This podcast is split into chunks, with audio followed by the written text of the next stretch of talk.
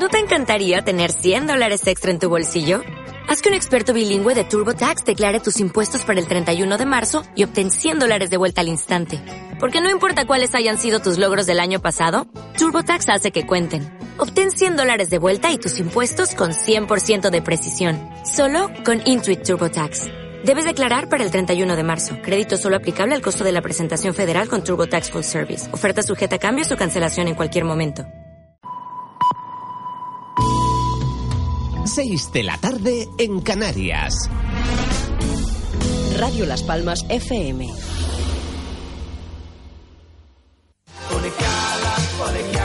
Hola, soy Gary Lo y quiero saludar a todos los amigos de Flash Time. Hola, soy Rosala. Saludos para Flash Time. Hola, soy Michael Brown. Besos para Flash Time. Los jueves de 8 a 10 de la noche hacemos juntos un auténtico Flash Time. Aquí en Radio Las Palmas FM 97.3. Juan Carlos Santomé, Jaime Falcón.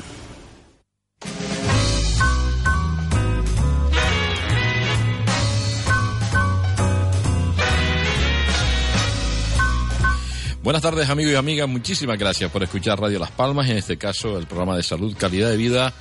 Mi nombre es Julio Afonso, llevo ya algunos programas aquí, me encuentro realmente muy bien porque puedo traer a los mejores especialistas que hay en Canarias. Hoy vamos a tener un programón, vamos a intentar conocer a uno de los mejores traumatólogos. Y yo creo que eso es una de las cosas más importantes que tiene este programa, porque mire, si a mí mañana me va a operar alguien, me gustaría saber quién es, qué conocimientos tienes, cuál es su experiencia, su capacidad y por favor que me deje bien que es lo que suelen hacer los médicos, ¿no? Lo intentan, porque su código odontológico así lo dice. Bueno, antes que nada, saludo a Jaime, que está ahí en los controles, muchísimas gracias. Y bueno, eh, saben que este programa yo voy a entrevistar a este señor, que voy a pasar ya a saludarle, y luego tienen ustedes la, la posibilidad, y esto es una verdadera posibilidad, de que puedan llamar a la radio, nos pueden llamar, y hacerle alguna pregunta, sin hacer diagnósticos diferenciales, porque este señor es muy serio, pero sí le puede orientar, y le puede orientar en esa medicina que yo creo que es la correcta, la que está basada en la evidencia, en lo científico, ¿verdad? Y bueno, eso pues es algo importante que tenemos aquí. Voy a saludar al doctor Iván Viruti. Él es cirujano ortopédico y traumatólogo. Una experiencia increíble. Y además es tutor de residentes. Él lo que hace realmente es a los, las personas que van a ser médicos, pues los forma y los aconseja, que no es poco, ¿no? Gracias a Dios. Y además es presidente de la Comisión de Tejido y Tumores. Ya esto ya, doctor Iván, felicidades, buenas tardes, gracias por estar en Radio Las Palmas. Muchísimas gracias, Julio, y agradecerles la invitación pues a tu programa y a la orden durante la emisión del mismo. Usted es buena persona. Yo hago preguntas antes de entrar a la traumatología porque me gustaría conocerles un poco, ¿no? Digo que usted es buena persona porque me lo parece. Sí, muchísimas gracias. Intento, mm, mira, por experiencia personal, por experiencia de vida, he sido paciente del estado del otro lado y con patología neoplásica, o sea, con patología tumoral y te puedo decir mm, que te genera una cierta sensibilidad de estar del otro lado del escritorio, del otro lado de la mesa quirúrgica, del otro lado a lo mejor del quirófano y mejora muchísimo esa empatía médico-paciente. Doctor Beiruti, qué importante es la palabra, ¿no? Cuando usted está un paciente que está asustado, que puede tener un tema grave, porque esto de la salud a veces no respeta, ¿verdad? Y, y nos pasa algo grave, llegamos muy asustados y encontrarnos un médico que empatice, que tenga sensibilidad, y en este caso, en su caso que dice además que lo ha pasado, eso, oiga, eso ayuda, eso es la, para mí es el mejor tratamiento que puede haber. Pues sí, Julio. Luego ya pondremos lo otro. Sí, te, te comento que mm, parte de la función del médico es la empatía. Es más, considero que para generar un médico tiene que tener primero vocación, alto nivel altruista. Esto quiere decir que por encima de todo tiene que estar esa sensación de servicio. Y en muchas ocasiones podemos tratar, ayudar, incluso contadas veces curar, tan solo con escuchar, dar un buen consejo y sentarse del otro lado. Oiga, que voy a pedir más horas aquí para seguir hablando, porque yo seguiría hablando de esto para que nos enseñara, nos diera pedagogía de la salud, para orientarnos a la salud y a no a la enfermedad. Pero los traumatólogos resulta que tratan muchas patologías que van apareciendo muchas veces por accidente, pero otras veces por el envejecimiento, porque dice que la biología riñe con los años, ¿verdad? Es correcto. Fíjate, una de las principales patologías que tratamos es la enfermedad osteoartrósica o la enfermedad generativa articular. Y de manera sencilla, te comento, la artrosis es el desgaste de ese cartílago articular. Todos nuestros huesos, pues para unirse unos con otros, tienen una superficie que les disminuye la fricción. Me explico. El neumático respecto al asfalto, si fuese ideal, no se desgastara. Lamentablemente no lo es. En nuestros huesos, lo que contacta esos huesos con hueso es la articulación y es lo que compone el cartílago articular. Con los años se desgasta. Puede desgastarse también con traumatismo, con enfermedades, incluso con algunas otras patologías como artritis reumatoide, las artropatías psoriásicas, el lupus, etcétera. Pero cuando la osteoartrosis ya está establecida, que es el desgaste de ese cartílago, puede generar distintas clínicas. Dolor, limitación, eh, alguna sensación de fallo articular, de bloqueo de la articulación y puede limitar pues día a día o en forma progresiva la calidad de vida, subir, bajar escaleras, sentarse, ducharse, elevar una pierna, sentarse en el váter o en el servicio. Ese tipo de patología con frecuencia la vemos como parte de patología degenerativa. Ustedes los traumatólogos, cuando evidentemente la patología tiene que ver con el aparato locomotor, siempre dan una solución para que aquel paciente no tenga dolor. Porque, oiga, yo ahora mismo no tengo el ratio, pero antiinflamatorios, los, los, los, productos antidepresivos un montón, porque andamos de esa manera, ¿verdad? Pero se, se utiliza mucho analgésico. Sí. Entonces quiere decir que la persona, las personas sufren dolor. Sí. Fíjate, muchas alternativas mm, para el manejo de la artrosis inicialmente va con modificación de la actividad o el estilo de vida diario. Me explico. Aquel paciente que realiza actividades de impacto y que ya tiene cambios artrósicos en sus articulaciones, vamos a hablar de las de carga, la rodilla, la cadera o el tobillo, con el hecho de modificar, en vez de a lo mejor tener alto impacto durante unas horas, disminuirlo a probablemente 20 minutos, 30 minutos. O, si todavía le limita, eliminar y cambiar por otra actividad deportiva que no tenga impacto. Eso sería una alternativa a no dar medicación. Si el paciente persiste con el dolor, con la limitación, con la inflamación o con los síntomas motivos del cuales está generando la artrosis, vamos a la analgesia. La analgesia pues la Organización Mundial de la Salud es muy clara respecto a la escala. Inicia pues con los analgésicos sencillos, el paracetamol, luego los derivados que tengan algún componente opioide, hasta por último pues los opioides o lo que mm, conocemos por allí como, como la familia de la morfina. Entonces toda esa escala analgesia es factible manejarla, siempre y cuando dentro del contexto razonable, me explico. Un paciente que requiere una escala de analgesia progresiva o muy alta, diaria y que limita su calidad de vida, pues evidentemente hay que plantearle otra alternativa terapéutica.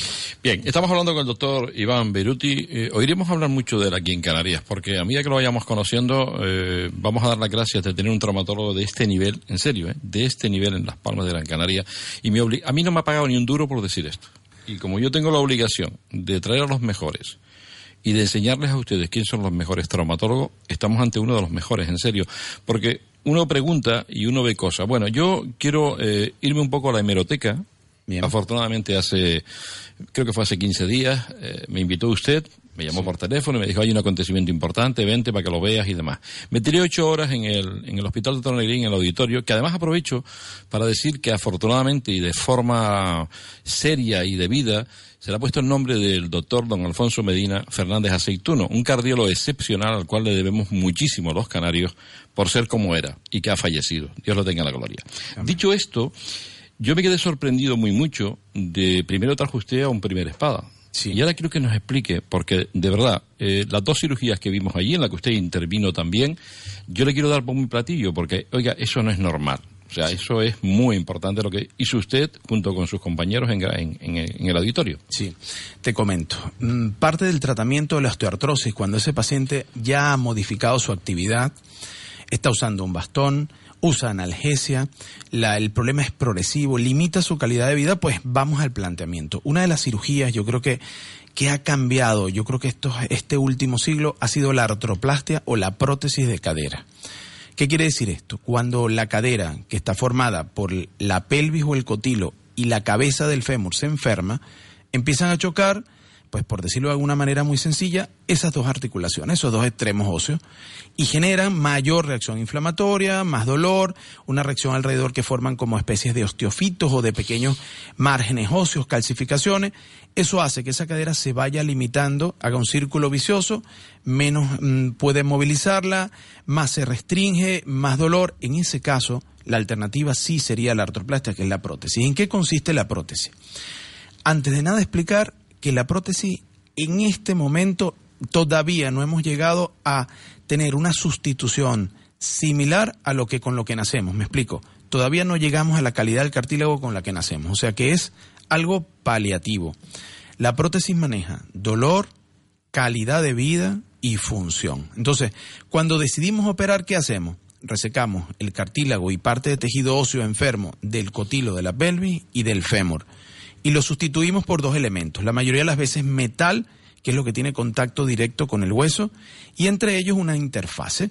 Una interfase que dependiendo de la edad del paciente puede tener mejor o mayor fricción.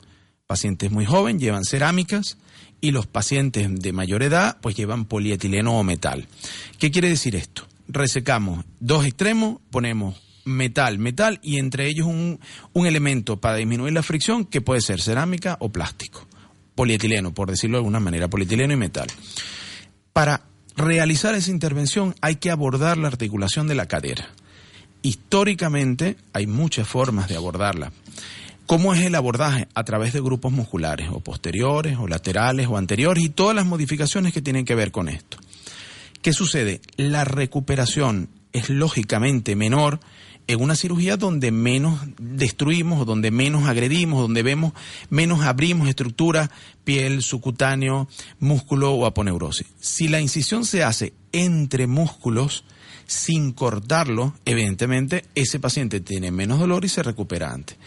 Pues el doctor Cogni, que es un cirujano ortopédico y traumatólogo alemán, no solamente ha, perfeccionado un poco, sino que ha depurado esa técnica que ya tenía ya hace muchos años que se ha venido usando y ha mejorado algunos factores, incluyendo los implantes. Entonces, un implante más pequeño ahorra hueso, o sea, lo que yo voy a recortar de ese hueso enfermo es mucho menor, de las dos extremidades, sobre todo del fémur, es mucho más pequeño, tiene una zona donde apoya lo más fisiológico, lo más parecido a la cadera nativa, natural. La incisión, evidentemente, es más pequeña, aunque es independiente para decir que es un abordaje pequeño o no, y la recuperación es muchísimo más rápida. Colocar una prótesis quiere decir que ese tejido que está allí no está como antes, o sea, no es nativo. Puede salirse, puede ser rechazado por el paciente, puede infectarse. ¿Cómo es eso? Una infección eh, orofaringia, o sea, me refiero dental o urinaria o en la esfera otorrino, puede haber alguna bacteria que genere circulación en, general y se pueda alojar posteriormente ese material. O sea, no es inocuo, pero el hecho de abordarlo a través de esa pequeña incisión anterior entre músculo, ahorrando hueso con los implantes, hace que el paciente se recupere evidentemente mucho antes de lo previsto. Entonces, usted sabe como diría mi hija, estoy flipando. Sí, no, en serio, estoy flipando. O sea, solamente me queda una preocupación nos estará entendiendo los ciudadanos. Usted le explica así, porque esa cirugía vi yo como la hizo usted. ¿Esa cirugía la va a empezar a hacer aquí ya en el Negrín? Sí, hay, eh, mm, ya hemos intentado, ya hemos realizado algunas contadas, pero para hacerla de forma frecuente, pues necesitamos mantenernos en ese ritmo. Yo creo que sí, que la previsión es que Dios mediante podamos ejecutar esa cirugía con mucho más frecuencia, dándole todavía mucho mejor cuidado al paciente en su posoperatorio, recuperándose antes, teniendo menos dolor y te lo digo que como paciente, una de las cosas que se agradece es, primero, no verse una incisión grande, probablemente recuperar y mobilizárselo antes y tener el menor dolor posible, que yo creo que es un temor común cuando nos dicen que nos van a operar. Doctor Iván Beiruti, quédense con este nombre, por favor, en serio, tienen ustedes, perdón, que tener claro que aquí en Gran Canaria tenemos muy buenos especialistas. Usted trabaja en otro hospital, en, en Galicia. Sí, correcto. Trabajé en el Sergas mm, pues un tiempito. Eh, y bueno, la experiencia también fue, fue muy, muy, muy buena. Era un hospital más pequeño. Este hospital es mucho más grande, tiene un contexto universitario. Me parece que el hospital tiene un potencial gigantesco, el Servicio Canario de Salud tiene un potencial gigantesco, la atención es excelente, mm, de verdad funciona muy muy bien. Vale, le voy a hacer alguna pregunta que puede ser importante que no- las personas que nos estén escuchando, bajando al terreno, porque yo le agradezco que haya hablado usted en el nivel que ha hablado, porque necesitamos realmente estar convencidos de quién nos puede operar o, o cómo estamos funcionando aquí en Gran Canaria, que estamos convencidos de que tenemos una buena medicina. ¿Usted puede operar a cualquier persona que se rompa la cadera? Le estoy hablando de, de personas, porque precisamente ayer me, me- me decía un amigo, mira, mi madre, y la, y le hablé de usted además, dice, mi madre tiene 81 años. ¿Tú crees que merecerá la pena operarla de cadera porque ella se quiere operar? Yo necesito que usted se ponga en ese escenario. ¿Y qué le diría usted? Es muy buena pregunta, Julio. Fíjate, una de las cosas mm, que nos ha cambiado, yo te comento que tengo un patrón de comparación de otros países y dentro de España, de la comunidad autónoma de Galicia, que su población está envejecida. Y aquí la población es más joven. Y yo recuerdo haber operado a pacientes de 100 años. Y aquí en el hospital he tenido la oportunidad, mi, mi abuela por parte de madre, mm, gallega, tiene 102 años. Y de verdad he tenido la oportunidad de operar pacientes de esa edad, pero hay que individualizarlos. Hay que personalizar al paciente. Aquel paciente que tiene una fractura de cadera, que tenía una buena edad biológica, me refiero con esto. Aquel abuelo que tiene 100 años, pero, que parece de 80, ese paciente probablemente se beneficie de realizar intervención quirúrgica. ¿Cómo, cómo es esto? el paciente que antes caminaba, se valía por sus medios, que tiene probablemente alguna enfermedad, porque todos vamos allá, es un proceso degenerativo, que tenga algún problema de cardiopatía pulmonar o de anemia o de riñón, ese paciente, valorarlo individualmente, verificar que su riesgo sea mucho, muchísimo menor del beneficio grande que tendría de operarlo para movilizarlo precoz, porque realmente el problema de las fracturas de cadera es que encama al paciente, eso hace que tenga riesgo de hacer úlceras de presión, que disminuya su movimiento intestinal, hacen estreñimiento, no movilizan lo que son los, el moco o la flema pulmonar que está normalmente allí, por lo tanto retiene, hace neumonías, infecciones, más el problema de la propia decalcificación, muy, similares a los astronautas. Cuando viajan y regresan de, de expediciones prolongadas, no caminan porque se decalcifican, pierden calcio en ausencia de gravedad. Igual, paciente encamado se decalcifica igual. A lo mejor se incorpora y puede tener otras fracturas, otras lesiones. Entonces, individualizar el anciano, primero compensarle su enfermedad, pero realmente se beneficia. No todo abuelo es candidato a operarse de la cadera, pero la mayoría podemos mejorarle la calidad de vida, aunque que sean cinco años más, que pueda desplazarse en casa o vida cama sillón o con un andador si es independiente. Siempre hablamos de prevención primaria para no llegar a la prevención secundaria. La prevención primaria es la que hacemos nosotros mismos, el propio ciudadano, el propio paciente, cuidándose.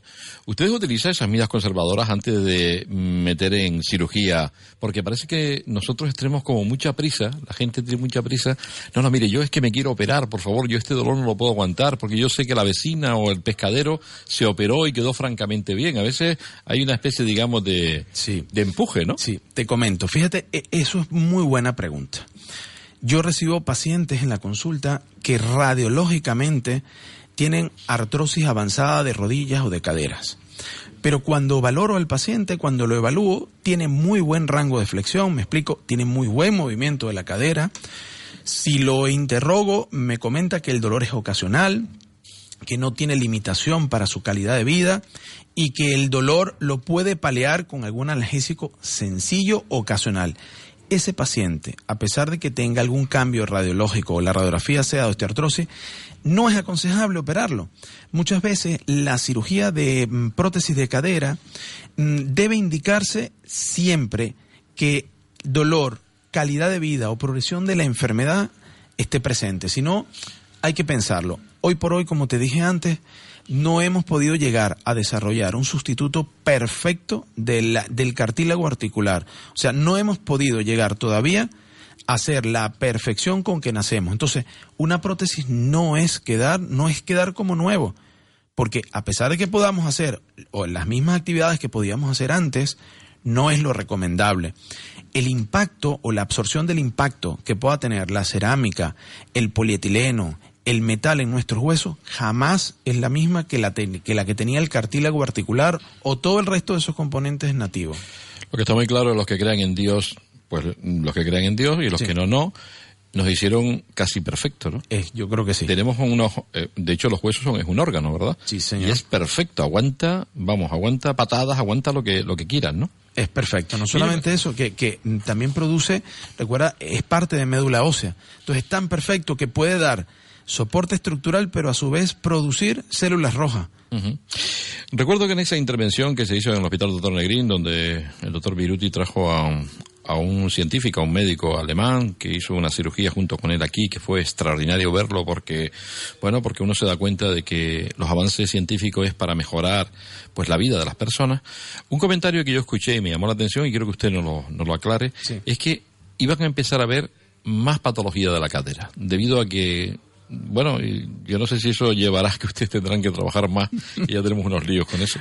Pero decían que evidentemente los ratios venían diciendo que, oiga, mm, preparémonos porque van a haber más patología de estas características debido al deporte, debido a cómo vivimos. Eso es así. Sí, correcto. Fíjate, algo importante, yo creo que hace a lo mejor una década, dos décadas, eh, empezaron a salir definiciones de lo que era la artrosis o el inicio de la artrosis, que era el pinzamiento femoroacetabular. Realmente el hecho de que cada día más veamos personas participando en actividades deportivas, que no nos limitemos a la edad como se hacían hace unos años, 30, 40 años, ahora podemos ver personas de 60, incluso 70 haciendo actividad deportiva de impacto. Eso genera que esas propias articulaciones se vayan desgastando mucho, mm, cada vez más, vayan generando evolución de esa artrosis y evidentemente a medida que pasen los años será más asequible todo este tipo de cirugía, desde las artroscopias, que son las pequeñas cirugías que podemos liberar el labrum o podemos verificar em, algunas zonas de la articulación de la cadera o en el caso de la rodilla hasta la propia em, prótesis. Pero es cierto, probablemente vamos hacia allá. Fíjese una cosa, yo lo comentaba con usted fuera de los micros de la radio, de Radio Las Palmas, y le decía, oye, la osteoporosis que parece que está ahí, no en el limbo, porque ustedes lo tienen muy claro, quién debe estudiar y quién debe tratar eh, la osteoporosis, pero la osteoporosis viene a ser un poco la densidad del hueso, la calidad del hueso. Al final, veo que el traumatólogo está implicado de esa manera también. Sí. Es importante, vuelvo a repetir, a la prevención, ¿qué nos recomienda usted? Sí. Fíjate, Julio, te comento. Cuando mm, una de las causas frecuentes de asistencia por urgencia para nosotros, como cirujanos ortopédicos traumatólogos, son los traumatismos en la cadera, las fracturas de cadera. El fémur es lo que sería, pues la cadera está definida como el fémur proximal, o sea, la parte más cerca del cuerpo del fémur, del muslo.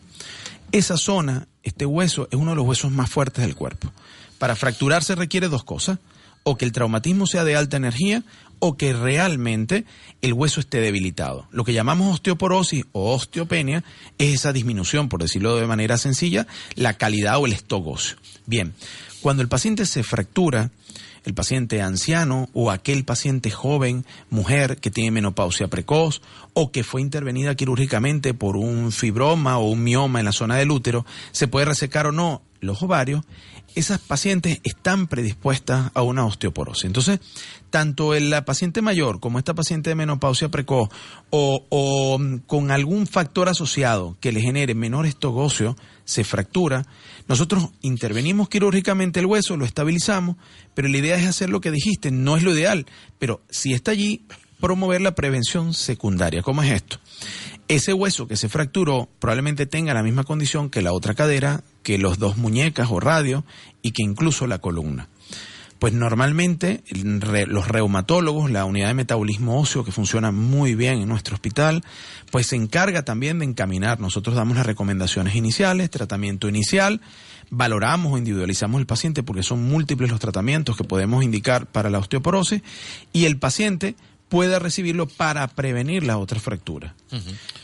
Bien, eh, recuerden, estamos hablando con el doctor Iván Beruti. Eh, me quedan unos minutos, nos vamos a ir dentro de un momento a publicidad. Voy a dar los teléfonos para que ustedes después, cuando volvamos, cuando regresemos de la publicidad, si ustedes quieren preguntar algo al doctor Iván Beruti sobre artrosis, sobre lo que hemos estado hablando, sobre la operación, la cirugía, pues nos llama y yo le paso, le paso con él. ¿Cuál es la razón de que muchas veces, y eso lo comentaba usted antes, usted hace una cirugía que digamos perfecta y seguro que usted dice, oye, ha quedado muy bien, vienen los pacientes, viene el familiar, oye, ha quedado muy bien, ahora tal, tal, das las pautas eh, pertinentes, pero luego pasa el tiempo y aquella persona sigue quejándose, ¿no? Las razones suelen ser muy objetivas a veces, oiga, yo sigo con dolor, sigo con molestia. Esto es habitual, porque yo lo escucho de forma habitual. No, no es lo habitual, pero puede suceder y hay muchas razones. Desde las razones en el caso de la artroplastia o las prótesis, que probablemente existe algún otro componente que esté doliendo.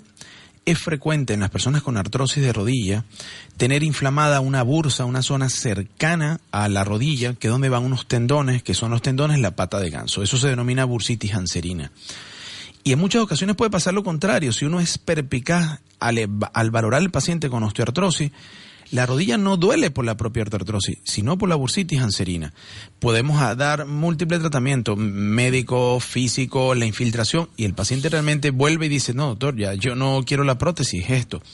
Pero aquel paciente que se opera y persiste el dolor, en el caso de las prótesis, tanto de cadera de rodilla, una de las cosas que siempre tenemos que tomar en cuenta, que tenga algún componente inflamatorio. Y eso habría que descartarlo, porque en ocasiones alguna bacteria de boca, orina o otorrino puede circular en sangre y caer allí, o sea, estar como un germen presente en ese sitio, de baja virulencia y puede generar dolor. Entonces, estamos obligados a pedir estudios como la gamografía ósea, que es un estudio que se coloca contraste, un contraste mm, radioactivo, un radionúcleo endovenoso, y permite, mm, tomando en cuenta varias fases, incluso colocándolo a leucocitos, ver si está inflamada o no esa articulación y si puede hacer alguna inflamación algún proceso infeccioso.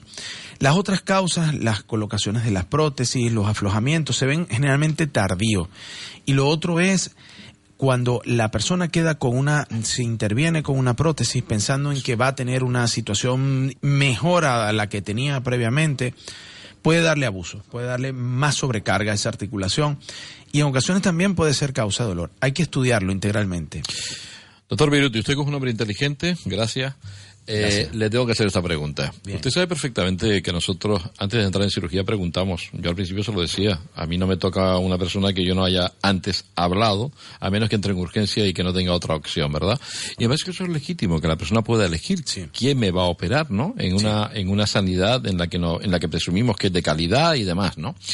A mí me gustaría que usted, evidentemente, que lo tiene claro, es importante conocer al, al traumatólogo. Sí. La pregunta sería, ¿cómo conozco yo al traumatólogo? Hombre, a través, escuchando Radio Las Palmas y hablando del doctor Viruti, evidentemente. Pero muchas veces los ciudadanos no saben quién le va a... Preguntan, oye, será bueno, eh, he oído hablar del doctor Viruti, pero y mira, y vamos asustados. Sí, sí. Primero que es un derecho del paciente.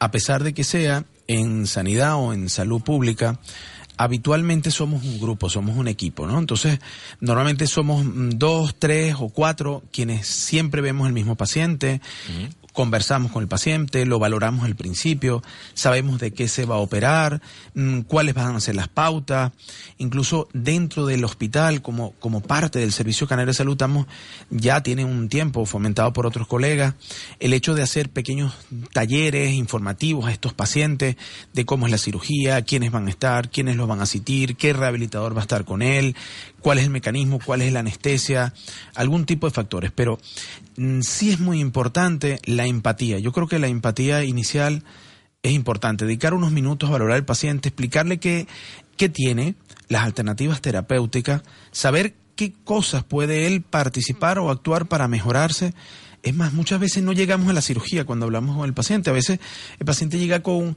preocupado, mira, me tengo que operar de esto, y se le plantea, se le explica, se le indica rehabilitación, analgesia, medicación, y, vuelven a la consulta, ah, doctor, ya, mm, pues voy a usar la frase coloquial, ya no me va a tener que dar cuchillo, porque... y claro, mm, eso alegra un montón. Bien valorado, bien individualizado, sí. Es un derecho saber y conocer quiénes te van a intervenir quirúrgicamente. Bueno, vamos a ir a publicidad. Tengo algunas preguntas que yo creo que vienen a colación de lo que acaba de contar el doctor Viruti. Las haremos al, al, volver de la, de la publicidad. Recuerden que hay un teléfono, el 928 46 34 54. Con el 928 46 34 54 le pone en contacto con nosotros, con este programa y con el doctor don Iván Beiruti. Momento a publicidad, enseguida volvemos. Semana del Motor en Radio Las Palmas, FM 97.3 y 1008 de la onda media y en radiolaspalmas.com. Siga todas las incidencias de la 41 edición del Rally Islas Canarias con todo el equipo de motor directo capitaneado por Teo Vega. Jueves, desde las 7 de la tarde, ceremonia de salida. Viernes y sábado, desde las 9 de la mañana hasta las 20 horas. Síguenos a través del 1008 de la onda media y 97.3 de la FM y a través de la web radiolaspalmas.com. Hola, soy Garilo y quiero saludar a todos los amigos de Flash Time. Hola, soy Rosala. Saludos para Flash Time. Hola, soy Michael Brown. Besos para Flash Time. Los jueves de 8 a 10 de la noche hacemos juntos un auténtico Flash Time. Aquí en Radio Las Palmas FM 97.3. Juan Carlos Santomé, Jaime Falcón. Esto es local, esto para las islas, esto para península y lo demás para extranjeros. Se acabaron tus problemas. Llama a General Courier, mensajería y transporte urgente. 902-196-287. General Courier. Controla tus envíos a través de nuestra web en generalcourier.es. Exclusiva zona clientes. General Courier, Grupo de Coexa. General Courier, 902-196-287. Llama ya. General Courier. Si eres de esas personas que sabe lo que quiere, una persona de ahora, responsable, sensata, de las que tiene bien aprendido que saber escoger es saber ahorrar y en lo único que está dispuesto a gastar de más es en felicidad, ¡Feliz día! Tienes un lugar donde comprar. Bienvenido al lugar donde encontrarás todo al precio que necesitas. Spar, todo lo que necesitas.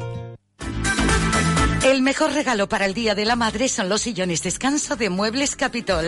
Regala calidad de vida. Disfruta de tu hogar con los sillones descanso de Muebles Capitol. Aprovecha nuestros descuentos con precios especiales por el Día de la Madre. Es el mejor regalo. Útil, práctico, perfecto, agradable, agradecido. Porque mamá se lo merece. Muebles Capitol en Tomás Morales 40 y Rafael Cabrera 22. En la creación de diferentes espacios hay que contar con la mejor iluminación. Creamos ambientes para hacer más confortable tu hogar o negocio. En Lámparas e Instaladora Perdomo llevamos toda una vida iluminando los hogares canarios. Lámparas, apliques, plafones. Diseños clásicos, vanguardistas, modernos, funcionales y con el asesoramiento personal de un amplio equipo de profesionales. Diseños adaptados a sus necesidades y presupuesto. Venga a vernos, estamos en la calle Arena 7, zona comercial Triana. Lámparas e Instaladora Perdomo, de toda la vida.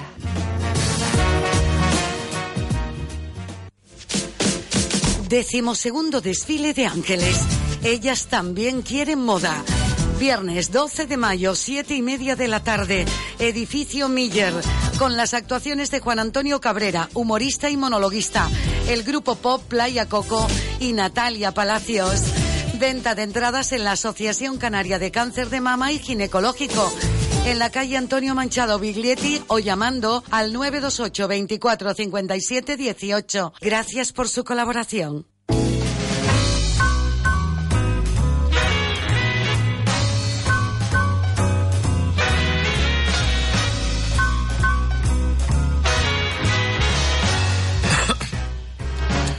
Bueno, pues seguimos con todos ustedes en directo. Muchísimas gracias. Ya saben, están en un programa de salud que hacemos todos los jueves a partir de las 18 horas, de 18 a 19 horas. Y Loquillo, pues nos ameniza con esta canción que yo creo que le viene al pelo, que es calidad de vida. Y es lo que intentamos buscar aquí. Nosotros, nuestra sana intención es intentar ayudar a nuestro servicio de salud, a todos estos médicos, trayéndolos aquí para que ustedes los conozcan, para que ustedes le puedan preguntar. Y llega el momento, si a usted le apetece, pues marcar el teléfono 928 46 34 54 928 46 34 54.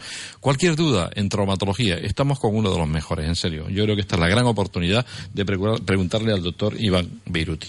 Mientras si entra alguna llamada, le voy a preguntar yo. Subespecialidad dentro de la traumatología. No me diga que lo mejor que hace usted es la tortilla de papa, porque ya yo... ¿Es buen cocinero? No, no me defiendo nada bien en la cocina. Vale, no, porque a un colega suyo le pregunté, oye, ¿en qué eres bueno? Dice, en la tortilla. Digo, no, yo no quiero que me conteste así, como el chiste es fácil. A mí me gustaría saber qué es lo más que le gusta a usted dentro de la traumatología. Sí, te comento. Yo creo que tal vez esa sensibilidad mm, previa a lo que comenté, que fui paciente oncológico, creo que lo que me apasiona y lo que me hace mm, ver muy bien, a todos los pacientes los veo bien, pero probablemente al que tiene tumor o al que tiene sospecha de tumor, seguro es el que le pongo, mm, probablemente eh, le, le valoro hasta las uñas. Porque ese paciente mm, realmente es especial. El, el tumor musculoesquelético, Julio, es muy distinto. Le permite al que yo resto. sea un poco maleducado, le No, interrumpa, porque tengo una llamada y me gustaría que las personas adelante. puedan preguntarle a usted Claro y sí. aprovechar su presencia aquí en Radio Las Palmas. Buenas tardes. Hola, buenas tardes. Dígame usted, señora. Mira, era para saludar a don- al doctor David. David. Yo soy una paciente de él que hace dos años que me operó de una rodilla y este año me operó de la otra. Y para darle las gracias, la suerte que ha tenido y la calidad de vida. Eh, eh, o sea, vamos a ver. ¿Dijo David o estoy yo? Sí. Es, es el doctor Iván Beiruti. ¿No es David? ¿David? Sí, ¿Usted el doctor don David Rupe. No, no. ¿no? Lamentablemente no, pero bueno, quede ahí la felicitación a ese doctor. Lo operaron aquí en Las Palmas usted, Sí, sí, sí, en el Negrín. en el Negrín. Pues muchas felicidades para él y para todos ustedes. Pues nada, muchísimas gracias, Vale, señora. Ha sido usted gracias. muy amable. Yo creo que ha habido un- una confusión puntual, pero bueno, agradecemos que también llamen ustedes y puedan felicitar a, a los médicos, porque lógicamente lo que hacen de esta manera es comprometerlos más a que su trabajo sea cada día más, más profesional.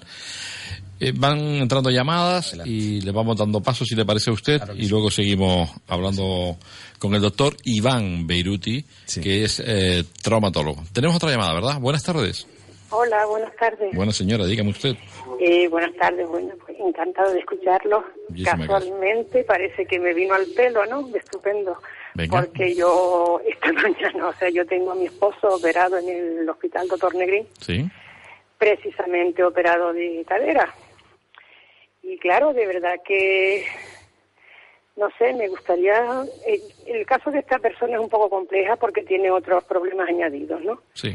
Pero bueno, él tiene ahora cinco semanas de operado, se operó el día 22 del mes pasado y sigue teniendo mucho dolor. De hecho, el enfermero me ha dicho, mira, es que no veo normal que, que le duela tanto. Hemos operado gente mayor y no da. Entonces, pues sí que me preocupa un poquito.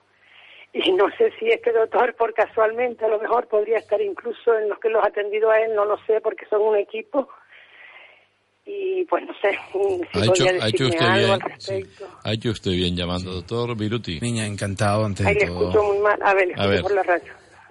¿Nos escucha a través de la radio? Eh, bueno, sí, eh, me había alejado porque... Vale. Pero sí le escucho por la Le radio. habla, le habla el doctor Viruti. Hola, mi niña, encantado. Muchas gracias. Cuénteme, ¿de qué, ¿de qué le operaron a su familiar? Eh, vamos a ver, mi esposo es un... Bueno, él tiene 70 años, 72, 72. Eh, es un paciente que hace cuatro años se dializa. Eh, añadido tiene unos problemas de respiración, que ahora mismo eso es lo que le han tratado. Y le opera, se cayó de una caída, tiene un clavo en la cadera. ¿Y está hospitalizado o está en casa? No, no, está en el doctor Negrín, en la tercera planta, en el 317, 18, perdón. Vale, perfecto. ¿Y qué tiene? Dolor posterior a la cirugía. En el muslo, sí, bueno, ahí en la zona esa donde tiene el clavo. De hecho, hoy he hablado yo en el hospital y me han dicho que le, bueno, que se le iba a pedir un rehabilitador, a ver qué podían hacer. Ah, Habría que valorarlo, habría que valorarlo porque normalmente la fractura, por lo que me explica un clavo, la fractura que tuvo fue una fractura que se llama pertorocantérica, o sea, es alrededor de la cadera, pero no propiamente en la cabeza del fémur. Entonces, el tipo de tratamiento para esa es distinto. Se pone un clavo que va dentro del fémur, un tornillo que va hacia la cabeza del fémur y otro que va como bloqueando o limitando la rotación de todo ese sistema puesto. Eso va en el muslo. Pueden ser muchas las causas del dolor residual. Hay que valorarlo. La herida, inflamación, que el tornillo se esté moviendo, que él no tolere realmente el implante que tiene, hay que valorarlo, hay que ver. Y en ocasiones puede tener dolores residuales, tanto en la cadera como en la rodilla, que se reflejen al muslo y probablemente no se deban al propio implante, sino al traumatismo. Habría que valorarlo, mi niña. Pues nada, mi niña, yo creo que más o menos es una información y luego preguntar al médico que lo esté llevando en el hospital. Sí. ¿En, qué, habi- en qué habitación está? 318. Bien, vamos. ¿De acuerdo? Yo vamos a intentar a ver si me puedo yo apersonar allí. Pues, Ay, pues le agradecería mucho, muchísimas pues gracias. está usted, está usted de suerte en escuchar Radio Las Palmas y escuchar a una buena persona como el doctor Beiruti. Mucha suerte y gracias por preocuparse también por su marido, como no puede ser de otra manera. Gracias. Adiós, señora. Muchísimas agradezco mucho. Adiós, mi Gracias, niña, un que vaya todo bien. Muchas gracias. Bueno, pues encontrar personas como el doctor Beiruti a mí me- me pone, me sensibiliza porque ha hecho usted una cosa grandiosa, que es la empatía con los pacientes y a lo mejor, yo sé que usted está muy, que, que no tiene tiempo, que, que están ustedes en el hospital, lógicamente muy, Donde trabajo. con muchísimo trabajo, pero a veces esto se agradece mucho. Bueno, pues seguimos hablando. La subespecialidad estamos hablando, la tortilla española, no, no le gusta cocinar, pero afortunadamente es traumatólogo para el bien de la humanidad.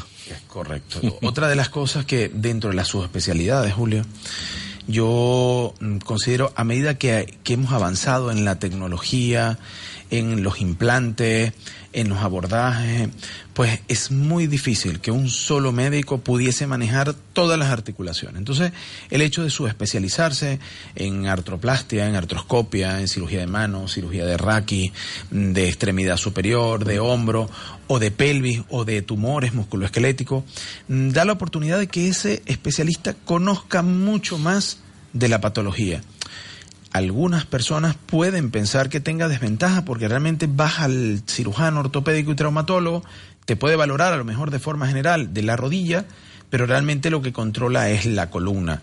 Entonces, dentro de esto pudiese tener parcialmente desventaja, pero la subespecialidad sí ayuda en, en enfermedades muy específicas que una persona se dedique día y noche a algo, a estudiarlo, a verificarlo, a ver que hay cosas nuevas es una oportunidad muy buena para el, para el paciente, para el enfermo. Fíjese que yo estoy escuchando a usted y lo que nos contaba esta señora con este paciente, y me llama la atención la importancia que tiene, doctor Beiruti, el diagnóstico diferencial. El hacer usted un buen diagnóstico y decirle al paciente, que además le he escuchado a usted en su intervención, es un derecho que tiene el paciente. El paciente cuando llega al hospital tiene un derecho y el derecho es que el médico le diga, a usted le pasa esto, haga usted la...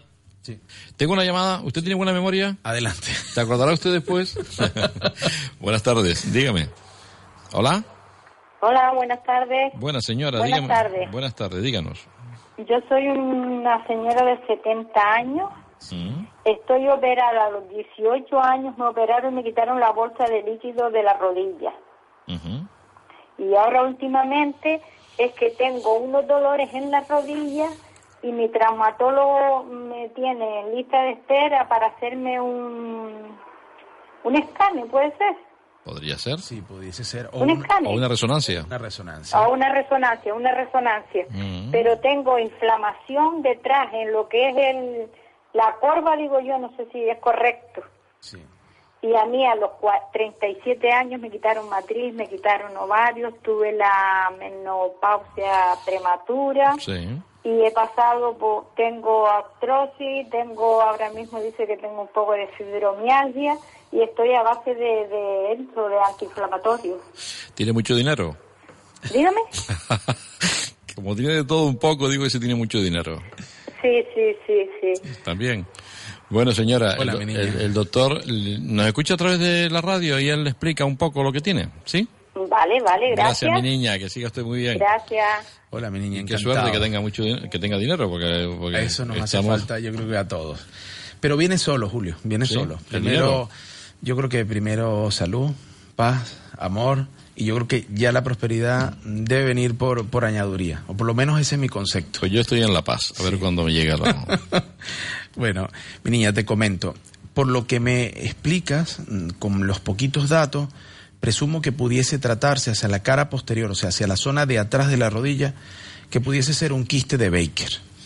Lo que comentas es que todos nuestros huesos están unidos como por una bolsa, por una cápsula articular.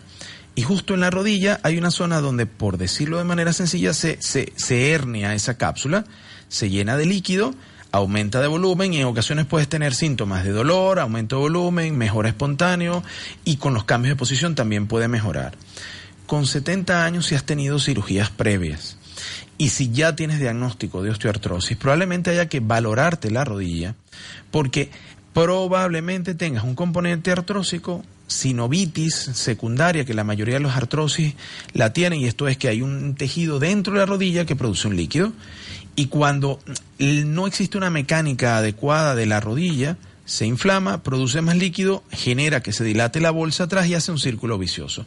Entonces, probablemente, primero, si ya tienes indicada la resonancia o el escáner, habría que hacerla, porque probablemente el médico te la indicó pensando o sospechando algo en específico.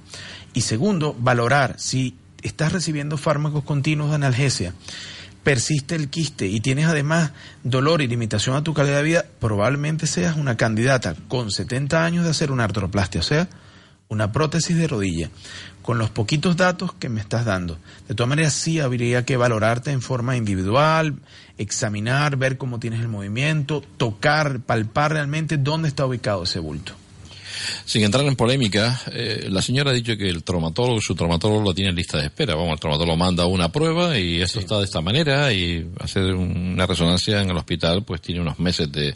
La pregunta sería, como no se puede hacer otra cosa de momento y tenemos que darle un tiempo al señor Baltar, que es el nuevo consejero de Sanidad, y esperemos que busque perras para poder que esto mejore, porque la lista de espera es un problema y grave, el tiempo de espera doctor Viruti, no perjudica, y no entrando en sensacionalismo, a lo que es en sí la propia enfermedad?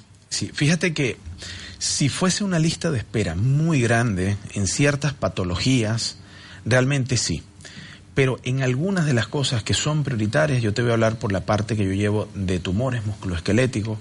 Yo cuando valoro a aquel paciente que tiene un tumor musculoesquelético, entra en un sistema o en un canal en el cual todo es prioritario. Entran por algo de las siglas que a mí me gusta decirlas, se llaman prioridad oncológica. Debo descartar que razonablemente este paciente primero tenga o no tenga un tumor. Y segundo, que si el tumor sea benigno o maligno. Y tercero, si es candidato a cirugía, realizarla a la brevedad posible. Entonces, el circuito es muy rápido. En el caso de los tumores, te digo que yo puedo incluir a lo mejor un paciente, como me pasó reciente, hace una semana y media, dos semanas, con tumor y ya está operado. Fíjese que me llama la atención, podemos hablar con un oncólogo radioterápico, podemos hablar con un oncólogo médico y nos habla, pues, o con un digestivo y nos habla de, la importancia del cáncer de colon. Podemos hablar con un dermatólogo y nos habla del melanoma. O podemos hablar de, con un neurólogo y nos puede hablar. Pero de hueso parece como que no habíamos escuchado mucho ese tema y, y vemos que es más frecuente de lo que parece, ¿no? Hay una eh, preferencia eh, por algún tipo de cáncer que haga siempre metástasis hacia los huesos. Sí, sí, fíjate, de verdad que la pregunta, ahí me tocaste el punto que me apasiona.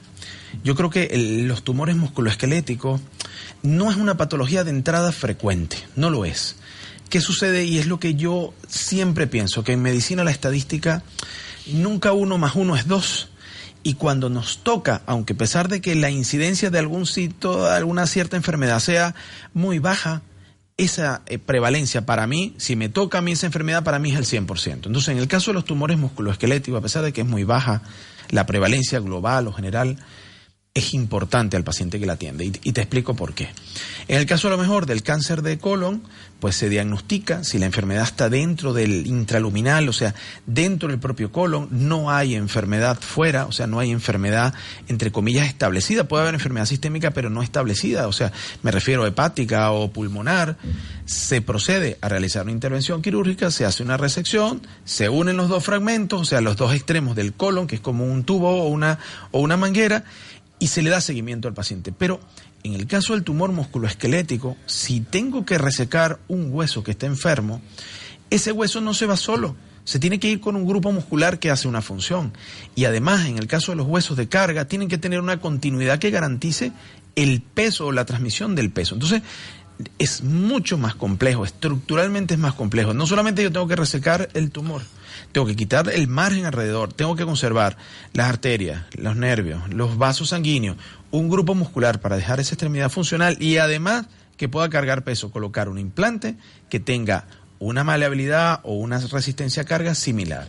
Entonces, fíjate, si hablamos de tumores, una de las cosas, lo más frecuente en el caso de los tumores óseos, lamentablemente es malo, que son los, los mielomas, pero no es un tumor que realmente eh, sea propio del hueso. ¿Qué pasa? Que el hueso está en la médula ósea.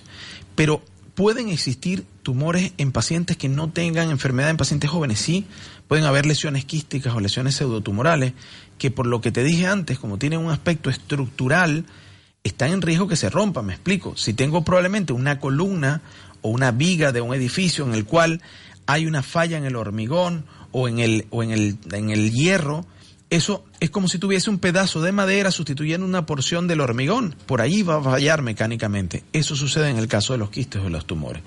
Fuera de esto, hay algunas lesiones como el cáncer de mama, el de pulmón, el de riñón, el de tiroides, que eventualmente pueden dejar esas células malas hacia otro sitio, que es lo que llamamos metástasis. Y cuando son únicas, es factible resecarlas. Te voy a decir lo que probablemente decía mm, uno de los maestros mundiales de, tumores, que era el doctor Enekin, que, que, en paz descanse, falleció hace dos veranos, era de, Florida, de Estados Unidos. Él, él comentaba de muchos de estos que, que hacía 20 años, cuando él estaba formándose, pues el paciente con metástasis ósea, lamentablemente se le hacía la cruz porque no había qué hacer. Pero hoy en día no, hoy en día es, podemos hacer un montón, podemos resecar incluso hasta con finalidad curativa esa metástasis, reconstruirla y el paciente con una calidad de vida muy, muy buena. Puede incluso recibir quimio, puede recibir radio, teniendo un implante, una prótesis, caminando, yendo a recibir, en vez de ir en muletas o en silla de ruedas como era hace unos años. ¿Qué es importante aquí? El alto nivel de sospecha, Julio aquel paciente que va con un dolor musculoesquelético que no le encontramos razón, que tiene que acudir al centro de salud dos o tres veces, que va a la urgencia dos o tres veces, ese paciente hay que sospechar y buscarle alguna otra cosa. Aquel paciente que de entrada tiene antecedentes familiares de alguna neoplasia, hay que estudiarlo. Aquel paciente con un dolor lumbar o con un dolor en una cadera, que tiene un antecedente de cáncer de riñón o de pulmón o de mama hace unos cinco años, seis años, con seguimiento o no, ese paciente hay que sospecharlo, ese paciente habría que estudiarlo. Yo le preguntaba antes a usted por el diagnóstico diferencial, de la importancia que tiene hacer un buen diagnóstico diferencial, porque el tumor óseo no da la cara muchas veces y se produce un proceso y siempre estamos hablando con el cáncer de la, de la, de la prontitud, de poderle evidentemente atacar lo antes posible. Eso es fundamental, ¿no? Sí, es correcto. Fíjate, te comento, ¿no? En el caso de algún tipo de neoplasia, de algún tipo de cáncer, existen mecanismos de tamizaje o, mecanismos para detección precoz. En colon podemos hacer sangre oculta en ese, podemos hacer determinación probablemente de, algunos marcadores en sangre, en el caso de la próstata a través del antígeno prostático. En el hueso, evidentemente, no podemos hacer un mecanismo de tamizaje de hacer radiografía a todos los jóvenes o a todos los adultos que pasen a la consulta. Es difícil. Eh, lamentablemente no es fácil ese mecanismo. Podemos utilizar índices de sospecha y con eso más o menos tener muchas de las lesiones óseas, muchas son hallazgos frecuentes, son incidentales. El paciente va porque le duele la rodilla o porque el niño tiene dolor que es adjudicado inicialmente a un de crecimiento y realmente lo que tiene es una patología ósea, que a lo mejor no es tumoral, como le digo yo muchas veces a mi paciente, si a mí me pica un mosquito en un antebrazo, eso me hace como una pelotita. Médicamente eso se llama tumor. Pero que se exprese esa palabra como diagnóstico de sospecha o diferencial no quiere decir que sea cáncer. Simplemente hay que estudiarlo. Puede ser un quiste, puede ser una zona de hueso que no formó hueso, puede ser una zona de fibrosis, una displasia o un defecto, que hay que estudiarlo evidentemente y ver en el sitio donde está también. De todas formas, yo me quedo con unas palabras que usted acaba de comentar entre líneas de que un tumor de hueso no es muerte, o sea, nada más lejos de la realidad y que ustedes tienen arsenal para poder combatir ese tipo de, tumores que antes, eh, desde luego, tenían muy mal pronóstico, ¿no? Sí, actualmente podemos y, y te comento, normalmente el manejo de los tumores musculoesqueléticos es como dice una de las personas que para mí controla, eh, está en Madrid, mm. el doctor Ortiz, él dice manejo interdisciplinario. Aquí no lo manejo yo solo. Están otros colegas, está el oncólogo médico, el radioterapeuta, está el radiólogo, está el anatomopatólogo, está el cirujano plástico y reconstructivo y afortunadamente en nuestro hospital el servicio Canario de Salud tiene excelente disposición y un excelente equipo. Nos reunimos con frecuencia en un comité, discutimos los casos con los pacientes, con los hallazgos por estudio y las mejores opciones para esos grupos de pacientes. Participamos muchísimos especialistas y en ocasiones discutimos con otras personas fuera de nuestra comunidad autónoma, con gente en Madrid, con gente en Sevilla, con gente en Barcelona, cuáles son las opciones, incluso con gente fuera de España cuando son casos muy, muy complejos. ¿Tiene importancia el cuidado de la persona? No fumar, tomar alcohol de forma moderada, cuidar el peso, hacer ejercicio físico. ¿Estas son las medidas PALE también para, para los huesos? Sí, Julio, eh, eh, efectivamente. Mira, el tabaquismo está demostrado que va en contra de muchas cosas. Yo recuerdo cuando mm, logré hacer una pasantía en cirugía plástica y reconstructiva de microcirugía o para hacer colgajo, en el contexto evidentemente de tumores, una de las contraindicaciones relativas en ese momento para hacer reimplante de una extremidad era tabaquismo, mm. porque lamentablemente va con la parte vascular, igual va con la parte ósea. El alcohol genera también cambios en tendones, en articulaciones, el hecho de tener sobrepeso aunque no soy yo el ejemplo típico para hablar de sobrepeso, porque pudiese aconsejarlo, pero el hecho de someter... Pero lo intenta. Lo intentamos. El hecho de tener una articulación que soporte 10 kilos menos o 15 kilos menos es mucho más duradera que aquella articulación que le sometemos el doble de peso. Me debe quedar pocos minutos. Jaime, ¿cuántos minutos me quedan? Me quedan seis. Le tengo que hacer un par de preguntas que necesito saber. ahora, yo siempre, yo le llamo a este apartado, que no se llama un apartado, me lo estoy inventando ahora, pedagogía de la salud. Pedagogía, usted nos tiene que enseñar. Y nos tiene que enseñar sobre todo a no tener miedo a ir al médico. Primera pregunta que le hago a casi todos los médicos. ¿Por qué vamos tanto al médico aquí en Canarias? Bueno, no sé. Usted o, no vamos mucho, según yo, usted. Yo, mm, basado en mi consulta. En su consulta. Sí, veo un montón de pacientes que sí es cierto que mm, acuden a la consulta, tal vez indicados por otro colega traumatólogo, que sería el traumatólogo de zona, o vienen referidos de otros servicios, y realmente la mayoría de las veces que yo atiendo al paciente está bien justificado la asistencia.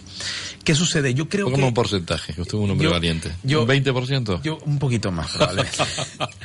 pero, pero creo que el cuidarse tal vez no de forma enfermiza, pero el cuidarse, el si tener una manifestación temprana, a lo mejor un dolor lumbar que sin esfuerzo aparente eh, no mejora con analgesia en una persona joven o si tiene algún otro antecedente, ese paciente debe acudir a la Está justificado. Sí, yo creo que sí. Vale, medicina defensiva.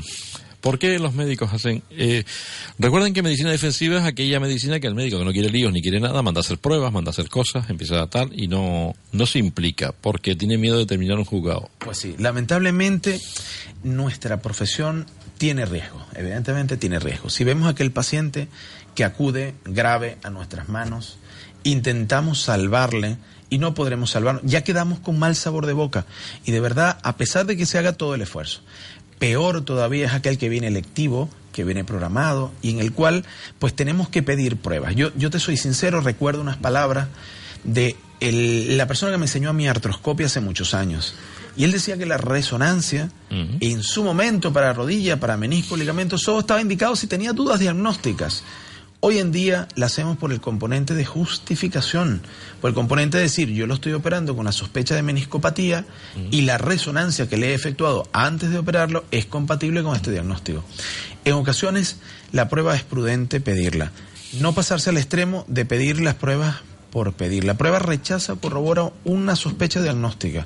Vale, no una, por pedirla. Una palabrota que le voy a preguntar y que ustedes me lo dirán muchas veces porque creo que es fundamental y que creo que en Estados Unidos se habla de un veintitanto, casi un 30%, que es la iatrogenia. Necesito que usted nos aclare a los oyentes de Radio Las Palmas qué es la iatrogenia, que aquí en Canarias seguro que también habrá, y no vamos a decir porcentaje, pero existe y por tanto nos aclare qué es eso. Sí, fíjate, te comento. La palabra deriva de una acción que aunque no es correcta, no es voluntaria. Me explico.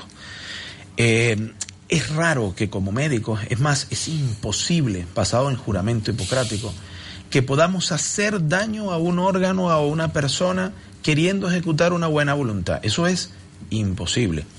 No quiere decir, no quiere decir que que esté en algún porcentaje de que aparezca. Me explico.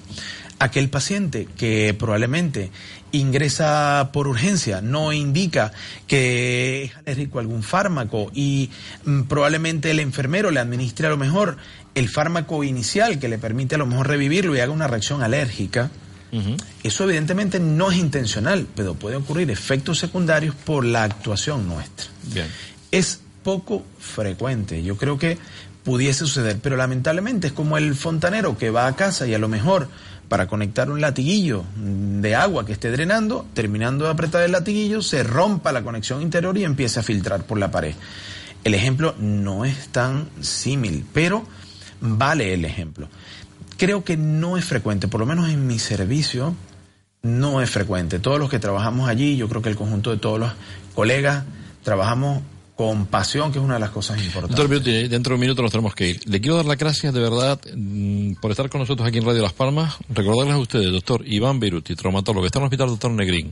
Un lujo, en serio. Búsquenlo si lo necesitan en este tipo de patología de la que hemos hablado. El 7 de junio estará con nosotros en el Aula Cultural. Ya lo vendré diciendo porque le pueden conocer, conocer personalmente y va a hablar de estas cosas en una conferencia. Jaime, muchísimas gracias, nos tenemos que marchar. Sean felices, nos vemos la semana que viene con otro especialista aquí en Radio Las Palmas. Adiós.